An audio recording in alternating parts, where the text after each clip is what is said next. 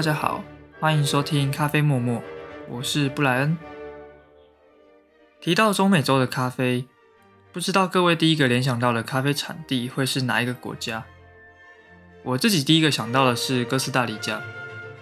其实哥斯达黎加的豆子在台湾的咖啡店算是很常见，它的特色很鲜明，尤其是蜜处理的豆子，更是受到许多人的喜爱。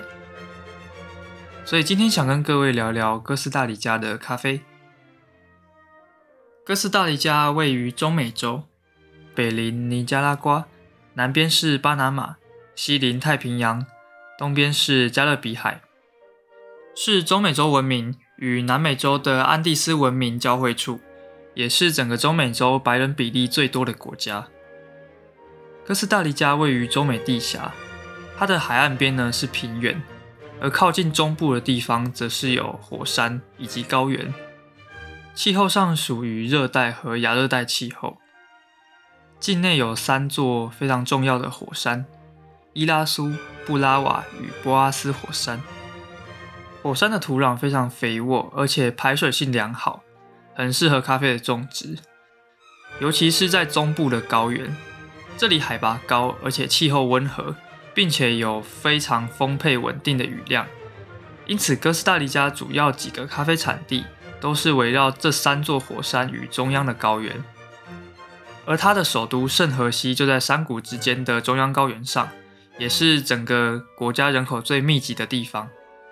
那这里跟大家说一个冷知识，圣荷西是台北市的姐妹市之一。那在咖啡产业的历史方面，哥斯达黎加在十六到十九世纪初是被西班牙所殖民，咖啡产业的起步比起其他国家要来得早，是整个中美洲最早开始种植咖啡的国家。咖啡约莫是在十八世纪初期从古巴传到哥斯达黎加，不过当时并没有非常着重在发展咖啡产业，而是在直到将近一百年后。一八二零年才首度出口外销咖啡。哥斯达黎加也于一八二一年脱离西班牙，成为墨西哥帝国的一部分。后来则加入中美洲联合省，直到一八三八年才独立。当时的政府免费的将咖啡种子发给农民，鼓励咖啡的种植，也针对咖啡产业免除了一些税务。后来更是颁布命令说。任何人在休耕的土地种植咖啡五年后，就可以得到土地的所有权。简单来说，就像是我们台湾早期也曾经实施过的“耕者有其田”。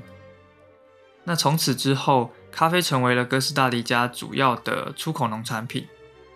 早期的咖啡豆贸易也促进了许多基础建设的发展，像是铁路、医院以及邮局的建设等等。至今，他们的咖啡出口额。仍占总出口额的百分之二十五，可见咖啡豆的生产一直是这个国家的经济命脉。在咖啡豆处理方面，哥斯达黎加多数是采用水洗处理，但近年来更为风行也更具特色的是，大家可能也有听过的蜜处理，主要是改良了巴西的半日晒法。所谓常见的日晒法。是在去除果皮以及果胶层前，直接曝晒咖啡樱桃。那蜜处理法与日晒法不同的是，它不会曝晒整颗咖啡樱桃，会先去除果皮后，尽量完整保留粘质状的果肉层或果胶层，并且将这些豆子放到户外的棚架进行约一到两周的阳光曝晒风干。蜜处理的咖啡甜味明显，而且果酸味平衡，不至于到日晒豆那种浓烈奔放的风味。而且根据果肉果胶残留的程度与曝晒发酵时间的长短，还可以区分成蜜处理程度较低的白蜜以及黄蜜，中等程度的红蜜到最高程度的黑蜜。风味差异的关键主要是来自于果胶层、糖分以及酸质，在曝晒的期间会越来越集中。最后浸透到咖啡豆中。刚刚有提到哥斯达黎加的咖啡产地是围绕着中央高原，今天想跟大家分享的产区也是处于中央高原并且是整个哥斯达黎加最为知名的塔拉珠产区。塔拉珠位于首都圣荷西的南边，海拔高度约在一千两百至一千七百公尺，算是这边咖啡产区地势较高的区域。虽然咖啡豆的生产数量不多，但塔拉珠产区的名声在咖啡产业里算是相当的有名。可见这边的咖啡豆生产算是相对的较为精致化。另外，中美洲农业研究学会也设立在塔拉珠地区。在塔拉珠产区有几个较为有名的庄园，其中一个是在我们介绍瓜地马拉咖啡时有提到的拉米尼塔庄园。拉米尼塔其实是国际咖啡出口公司，除了在哥斯达黎加的旗舰庄园外，拉米尼塔还有提供世界各地产区的咖啡豆，像是瓜地马拉的花神。他们有非常庞大而且完整的垂直生产链，从庄园到处理厂。再到出口贸易的系统都十分的严谨完善，以确保拉米尼塔出口的咖啡豆有一致而且稳定的高品质。另一个庄园是卡内特庄园，那卡内特位于塔拉珠咖啡种植的最高海拔区域。卡内特是以它的处理厂闻名，它所出产的豆子都是最高等级的 SHB。此区同时也是哥斯达黎加。种水果最密集的地方，也因此只有在一个特定的区域才有种植咖啡，并且又只采收成熟的咖啡樱桃，所以等于说咖啡的数量非常的少，加上精致化的特殊处理，因此也就造就这几年来很热门的音乐家系列咖啡豆。音乐家系列咖啡豆包括了贝多芬、巴哈、肖邦以及莫扎特。这样子有趣的命名方式，据说是因为庄园主人热爱古典乐。好，那我们来仔细说说几位音乐家。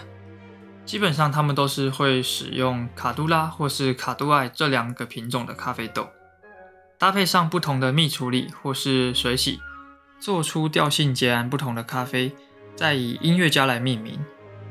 除了贝多芬是水洗处理以外，其他三位都是采用葡萄干蜜处理。稍微简介一下，葡萄干蜜处理算是一种双重发酵的蜜处理方式。跟一般蜜处理不同的是，第一次发酵，它会将还未去皮的咖啡樱桃整颗晒成果干的状态，就像是葡萄干一样。再去除果皮，进行第二次发酵。果胶的保存以及发酵，比起其他的蜜处理要更多。在风味上，发酵带来的味道会变得更加的明显浓郁，比如酒香之类的，算是一种对风味影响相当大的处理法。在我自己喝过的系列里面，我比较喜欢莫扎特的风味。前段的莓果酸有点像是非洲的豆子，但是点到为止，不会有那种酸到脸颊两侧的感觉。不过它在中段少了中南美洲豆子特有的核果味。它从中段一直到尾韵都保留着细腻的甜感，并且会隐约感觉到有葡萄干的味道。最令我惊艳的是，它整体口感相当的滑顺，不会卡卡的，很顺畅的从嘴巴、口腔、喉咙一路释放淡雅的风味。整体而言是一支很优秀的豆子，在保有蜜处理特色的同时，又多了许多特殊的风味。不过音乐家系列的产量较少，也不是每间咖啡店都有进，有时候可能要碰碰运气。那在近年来，哥斯达黎加除了咖啡外，它也积极的发展观光业。如今观光业已经取代了咖啡产业，成为哥斯达黎加最主要的经济支柱。而两者结合的这种参观咖啡园的生态观光业，也成为近年来他们的新兴产业之一。